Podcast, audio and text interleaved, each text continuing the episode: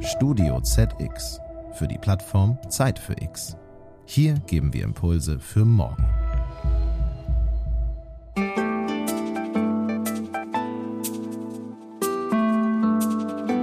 Ich glaube, dass der Klimaschutz trotz Corona weiterhin auf der Agenda der Politik geblieben ist und bleibt.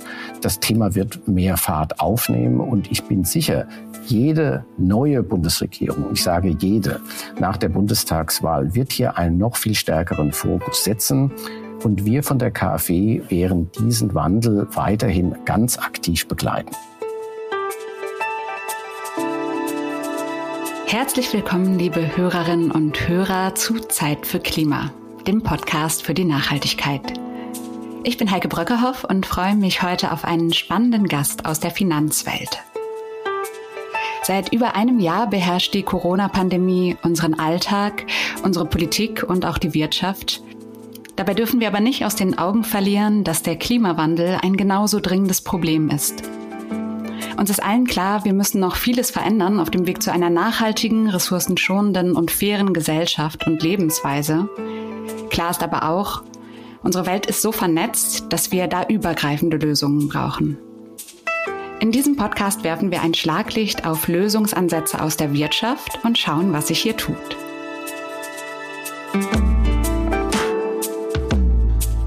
Zeit für Klima. Ein Podcast für die Nachhaltigkeit.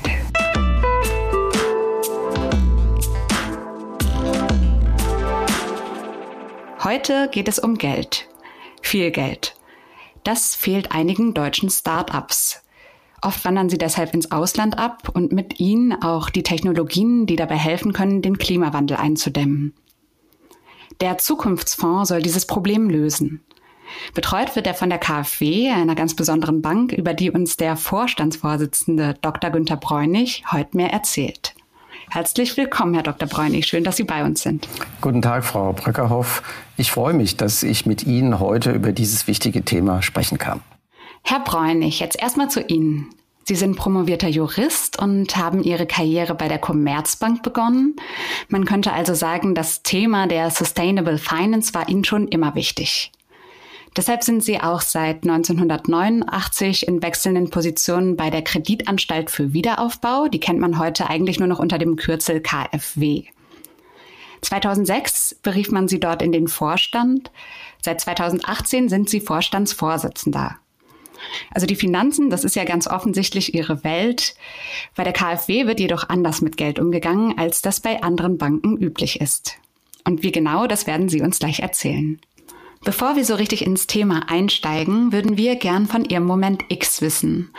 Und zwar, wann hat es bei Ihnen so richtig Klick fürs Klima gemacht? Ja, das ist keine einfache Frage. Ich äh, habe so zwei Erlebnisse im Kopf. 1990 habe ich einmal eine Safari durch Südalgerien und das Hogar-Gebirge gemacht. Die hatte ein früherer Airbus-Kollege, wo ich ja auch mal gearbeitet habe. Das war ein richtiger Berber für eine kleine Gruppe organisiert und da sah ich zum ersten Mal verdorrte Steppen, Stein- und Salzwüsten. Ich glaube, in beruflicher Hinsicht war der Beitritt der KfW zur Finanzinitiative der UN für die Principles of Responsible Investment im Jahr 2006 der Startschuss für mein persönliches Engagement in Sachen Nachhaltigkeit in der KfW. Okay, also eine Reise nach Südalgerien und die Prinzipien für verantwortliches Investieren, würde ich jetzt mal so übersetzen. Ja. Für manche ist das, also klingt das erstmal nach einem Widerspruch. Nachhaltigkeitsbewusstsein und dann Vorstandsvorsitzender einer Bank. Wie geht das zusammen? Ja, die KfW hat eine besondere Rolle in der Finanzwelt. Wir haben schon immer auf die Umweltwirkungen unserer Finanzierung geachtet. Schon in den 60er Jahren, habe ich nachgeforscht, haben wir das erste Umweltprogramm für den Mittelstand herausgelegt. Und äh, das hat dann die Bundesregierung im Oktober 2019 nochmal konkretisiert für die KfW, indem sie uns einen neuen Auftrag erteilt haben, uns zu einer transformativen Förderbank weiterzuentwickeln, um die ökologischen Lebensbedingungen weltweit zu verbessern, aber auch zu einer Transformation zu einer klimaneutralen Zukunft beizutragen. Als ich Vorstandsvorsitzender der KfW wurde, habe ich das Thema Nachhaltigkeit zu einem der Top drei Schwerpunkte der KfW-Geschäftspolitik erklärt. Deshalb bin ich auch der Nachhaltigkeitsvorstand der Bank. Wir wollen nachhaltig in einem ganzheitlichen Sinne sein. Das heißt, in unserem Geschäft, in unserem Betrieb, wo wir schon äh, Klima Zero sind und als Arbeitgeber. Darüber hinaus haben wir uns als Ziel gesetzt, bis spätestens 2050 ein klimaneutrales Finanzierungsportfolio zu haben. Das heißt, nur solche Projekte dann zu finanzieren, die gar kein CO2 mehr ausstoßen oder deren CO2-Emissionen kompensiert werden. Das bedeutet unter anderem auch, dass wir schon ab heute bestimmte Finanzierungen nicht mehr tätigen werden. Zentrales Element für diese Strategie ist eine sogenannte technologiebasierte Sektorsteuerung. Das heißt, wir setzen in vielen Sektoren auf Zukunftstechnologien, die CO2 mindern oder ganz auf äh, CO2-Emissionen verzichten. In unserer Rolle als einer transformativen Förderbank investieren wir über den neuen Zukunftsfonds der Bundesregierung in diese innovativen Technologien. Hierdurch können Startups, die sich in der Wachstumsphase befinden, die einen hohen Kapitalbedarf haben, versorgt werden. Und es sind ja gerade diese Startups, die die Technologien von morgen entwickeln sollen. Sie haben es schon benannt, Zukunftstechnologien. Über den, den Zukunftsfonds wollen wir später noch sprechen, aber gehen wir noch mal einen Schritt zurück. Was für Technologien fallen denn da drunter? Können Sie uns da ein paar Beispiele geben? Zukunftstechnologien sind aus unserer Sicht Technologien, die gerade in der Entwicklung sind und von denen man erwartet, dass sie in Zukunft einen wichtigen Beitrag für die künftige Wettbewerbsfähigkeit, für Innovation allgemein und insbesondere eben auch zum Klimaschutz leisten. Ähm, wenn ich da Beispiele in der Vergangenheit nennen soll, da wurden Technologien wie Windkraft oder Solarenergie gerne mal als Tropfen auf den heißen Stein belächelt. Also zum Beispiel die Marktfähigkeit von Offshore-Windparks, die war vor zehn Jahren noch überhaupt nicht gegeben. Heute sind sie essentieller Teil der Energieerzeugung des Klimaschutzes in Deutschland. Sie tragen dazu bei, die Ziele des Pariser Klimaabkommens zu erreichen. Und Deutschland ist aktuell auf einem guten Weg im Hinblick auf äh, Zukunftstechnologien für den Klimaschutz, zum Beispiel im Bereich Biomaterialien, also nachhaltigen Ersatzstoffen für Kunststoff, beim Recycling oder beim CO2-Management. Für alles braucht man auch den Venture Capital Bereich. Da hat sich in diesem äh, Thema in den letzten Jahren sehr viel getan. Die jährlichen Venture Capital Investments sind äh, seit 2014 von 0,7 Milliarden Euro auf 1,9 Milliarden Euro im Jahr 2019 angewachsen. Im internationalen Vergleich liegen diese VC-Investments im Verhältnis zur Wirtschaftskraft äh, aber deutlich zurück. In Frankreich zum Beispiel ist der VC-Markt ein Drittel größer als bei uns. In England ist er gar doppelt so groß und jenseits des Atlantiks sogar viermal so groß.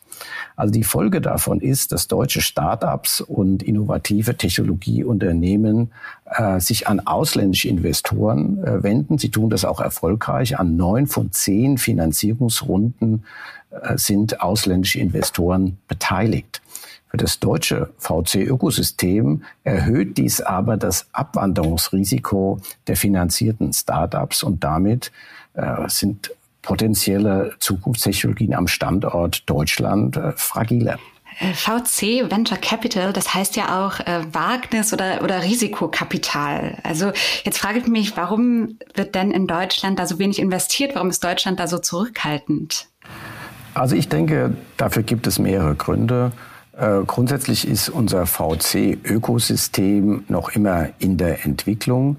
In anderen Ländern, wie zum Beispiel UK, investiert der Staat deutlich stärker über Steueranreize oder auch Direktinvestitionen. VC braucht staatliche Anreize. Das ist auch in den USA nicht anders gewesen. Äh, und letztlich spielt in Deutschland auch äh, eine sagen wir mal, geringe ausgeprägte Risikobereitschaft und damit einhergehende konservativere Bewertungsmaßstäbe eine Rolle.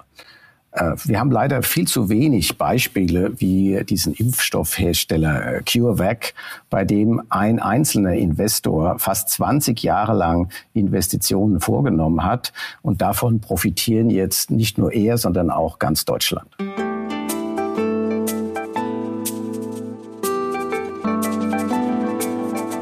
Aus diesem Grund hat jetzt die Bundesregierung ja den sogenannten Zukunftsfonds angekündigt. Wir haben das schon erwähnt.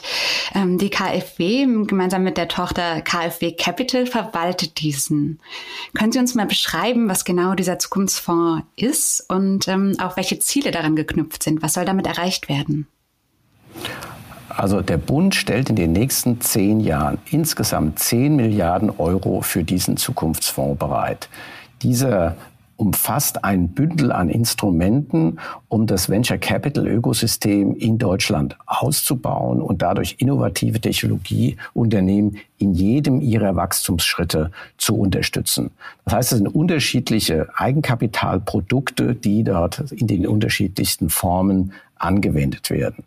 Profitieren werden davon insbesondere Startups in der Wachstumsphase mit hohem Kapitalbedarf äh, und bei allen Bausteinen soll staatliches Kapital auch privates Kapital hebeln.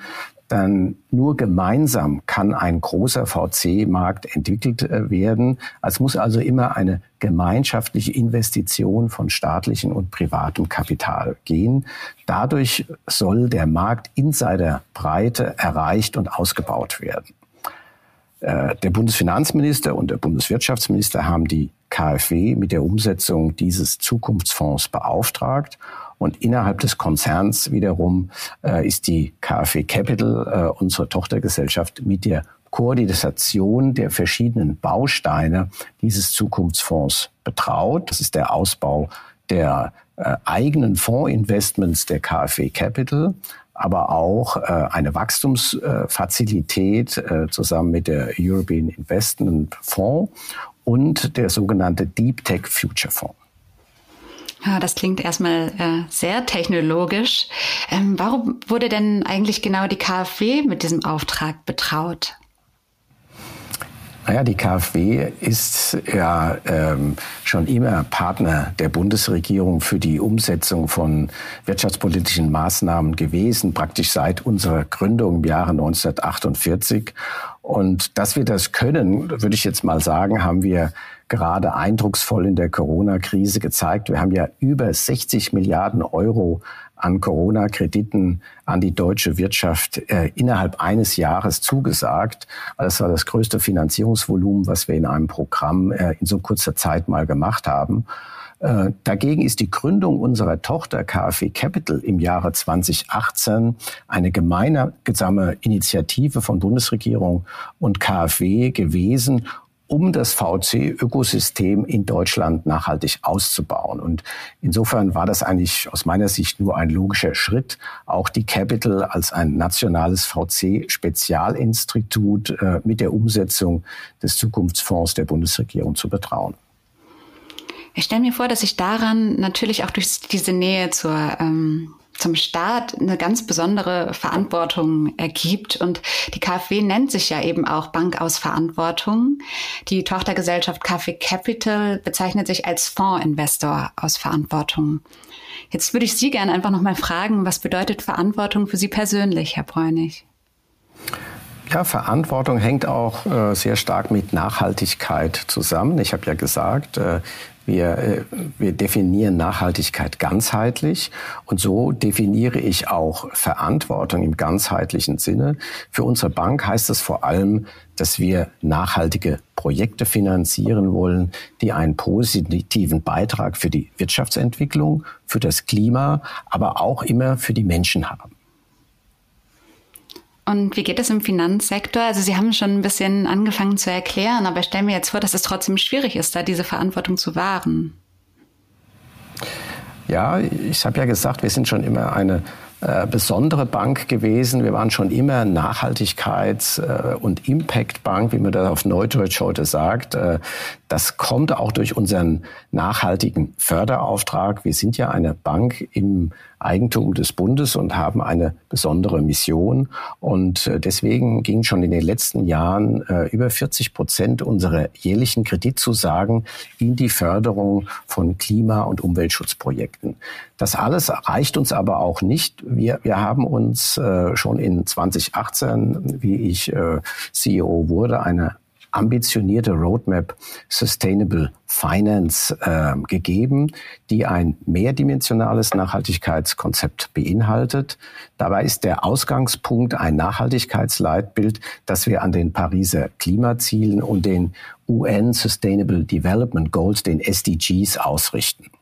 Für äh, diese SDGs äh, äh, heißt das ganz konkret, dass wir mit jedem Neugeschäft, das wir machen, mindestens eines der 17 SDG-Ziele erreichen wollen. Also um das mal äh, konkret zu machen, im letzten Jahr haben wir zunächst einmal ein hundertprozentiges Mapping aller unserer Kreditneugeschäfte auf die SDGs gemacht. Und wir haben insbesondere die Maßnahmen zum Klimaschutz, also das sogenannte SDG 13, von 28 Milliarden in 2019 auf 43 Milliarden gesteigert, also ein Plus von 50 Prozent. Wir haben bezahlbare äh, äh, und saubere Energie, ähm, äh, da haben wir 26 Milliarden Euro investiert. Das haben wir auch über, äh, auf über, über 50 Prozent gesteigert und wir haben das SDG 11 nachhaltige Städte und Gemeinden von 29 Milliarden auf 46 Milliarden gesteigert. Also eine große äh, zusätzliche äh, Investition in äh, die SDG-Ziele. Ja, das klingt nach einer sehr positiven Entwicklung und auch sehr vielversprechend für die Zukunft. Ich würde jetzt gern mit Ihnen zum Abschluss unseres Gesprächs noch mal einen kleinen Ausblick wagen. Ähm, wird Deutschland, stellen wir uns mal vor, Deutschland in 10, 20 Jahren, wird Deutschland zum Hotspot für Zukunftstechnologien? Wie sehen Sie das? Nun, Deutschland war nicht nur Industrieland, sondern war vor allen Dingen immer Hochtechnologieland. Und ich glaube, die, das muss es auch bleiben. Das ist unsere einzige Zukunftschance. Ich denke, mit diesem Zukunftsfonds hat die Bundesregierung ein klares Commitment für die Unterstützung von Zukunftstechnologie in Deutschland äh, gegeben. Das sehen Sie ja auch in vielen anderen Maßnahmen zur Unterstützung gerade von Wasserstofftechnologien. Und äh, für den Zukunftsfonds ist es natürlich ganz besonders wichtig, dass sich das private Kapital in großem Umfang an diesen Investitionen des Zukunftsfonds beteiligt. Ansonsten der Standort Deutschland. Ich meine, wir haben äh, immer schon hervorragende Ideen und Exzellenz in unseren Hochschulen gehabt. Äh, das Unternehmertum in Deutschland hat sich in den vergangenen Jahren stark professionalisiert. Jetzt unterstützt die Bundesregierung nochmal mit sehr viel Geld ähm, die Zukunftstechnologien. Das heißt, wir haben das Momentum, ähm, aber es ist auch klar, wir müssen das auf die Straße bringen und dieser Prozess ist nicht kurzfristig, sondern er ist langfristig angelegt und wir werden erst mittelfristig sehen können, ob das Ganze auch funktioniert. Ich glaube, dass der Klimaschutz trotz Corona weiterhin auf der Agenda der Politik geblieben ist und bleibt.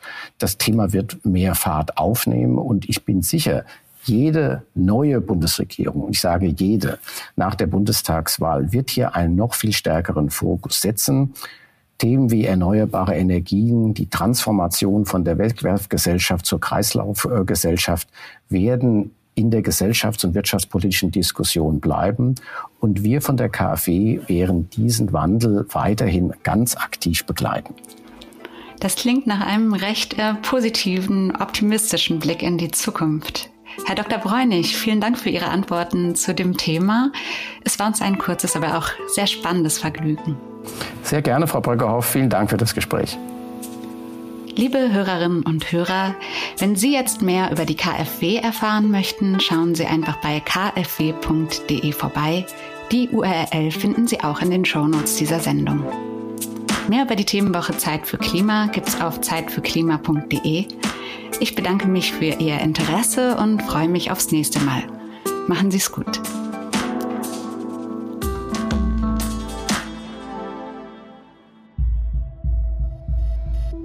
Dieser Podcast ist eine Produktion von Studio ZX für die Plattform Zeit für X. Hier geben wir Impulse für morgen. Sie wollen mehr spannende Podcast-Folgen hören? Dann besuchen Sie uns doch auf zeitfürx.de.